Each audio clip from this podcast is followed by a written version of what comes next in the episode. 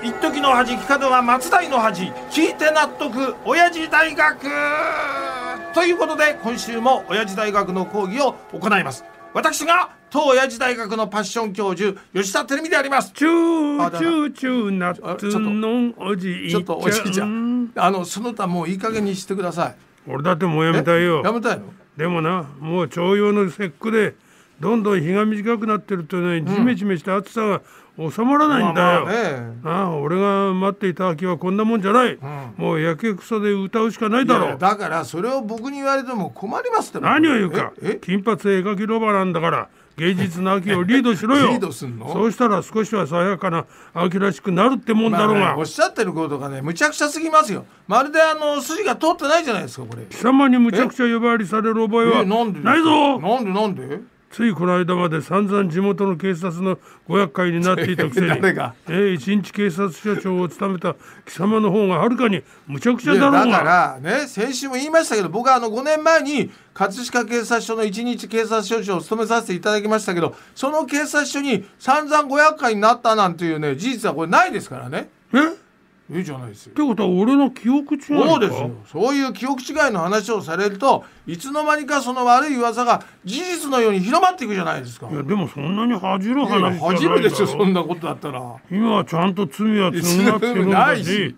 ししかも服役中から一日模範囚を務めたりしたわけだしな。だから記憶違いの情報にプラスしてさらに間違った情報をかぶせるのはやめてください。ね。それよりおっしゃりたいのは早く秋らしくなってほしいっていうそういう話でしょ？あそれだ。それそれそれそれ。そうね。芸術の秋らしく去年みたいに銀座のギャラリーテルミで個展を開け。いやいやだからここでもあの記憶違いをされてますけどギャラリーテレビじゃなくてギャラリー東ですからね。え？ーえね。あそうか。そうですよ。テルミじゃなくて東の方か。俳優のね東照美さんも知らないうちにネタにされてますけど去年個展を開いたのは銀座のギャラリー東ですから今度からもうこれ間違えないでくださいよ。じゃあ次からはギャラリー高弘っていうボケにするそれはかおそらくあのギャラリー東じゃなくてギャラリー高弘アズマックスこと東高弘さんを持ち出しのことなんでしょうけどねそれだと吉田もテレビもどこにも出てきませんから僕の個展とは何の関係もなくなっちゃうんですよ。そ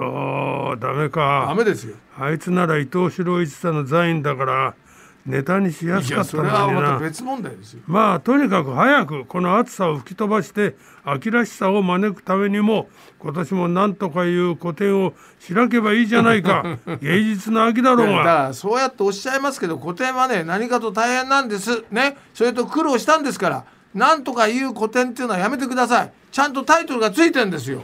だって個展のタイトルが長いじゃないか。え？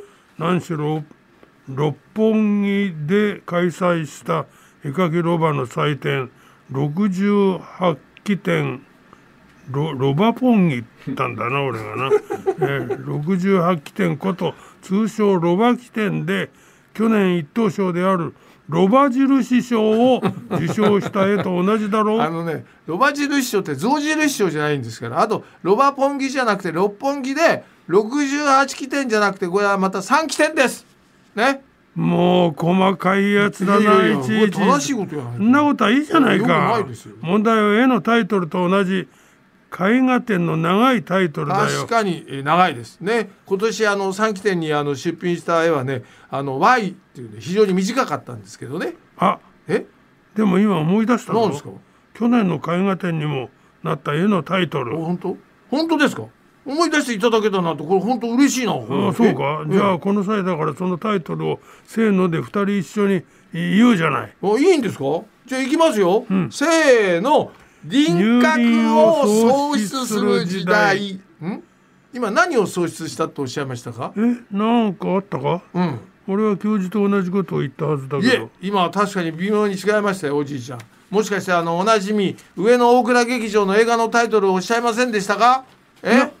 上野大倉劇場は関係ないぞ。えそうですか？俺の記憶で答えただけだ。え？でももう二度とは言わんぞ。ありゃりゃ。下ネタですか？あれ？なんだこれ？元伊佐温泉観光協会の保坂真由美さんに聞かれても二度とは言わん。ほら。だから今俺が何と言ったかどうしてももう一度聞きたい人は文化放送のポッドキャストで聞くがよいわ。ずいぶんあの強引にあの親父大学のポッドキャストに誘導しましたねこれね。ちなみにあの今週分の親父大学がアップされるのは来週ね、えー9月16日土曜日の放送終了後ですからねお聞きになりたい方は文化放送のホームページからぜひどうぞお願いいたします。ということで今週の講義ですけど今週のテーマがね寿司なんで、マルハニチロが今年行った回転寿司に関するアンケートです。うん、手軽に楽しめる回転寿司の人気はすごいよな。そうそう。もう今やね回転寿司のお店も多様化してましてますます人気は高まってますでそんな中ですね回転寿司のお店を選ぶときに重視するポイントは値段が安い、ネタが新鮮うちから近いの順でございました、まあそうなるだろうな、ね。そうですよ。でみんな店で何皿ぐらい食べるんだあれ？これ男性はねおよそ12皿。女性は8皿でございます。差は4皿ありますね。では何のネタが人気かっていうことなんですが、ん。5位がマグロの中トロ、え？ね、4位がエビ、うん。3位がハマチブリ。ほら。2位がマグロの赤身とあま赤身ときて第1位がよーしここで行くぞ。さだあさあらだらだら今週はどのドラムロールかなだらだらうんつくたとんいこれこそ寿司と同じでもう最高あーうまい寿司を思いっきり食いて同ー感でございますね。そしてアンケートの1位というのはサーモンでございますはおいね意外だったな。ということで今週はおじいちゃんの口からすごいタイトルも出ましたがここは一旦忘れていただいてこの辺で締めの方に行っちゃってください。お願いしますよ。みんな忘れるんだぞ、ん。そして行くぞ。うーんシロ今日もまたまた一つ知恵つけちゃったもんな。ギャラリー高弘がびっくりしましたね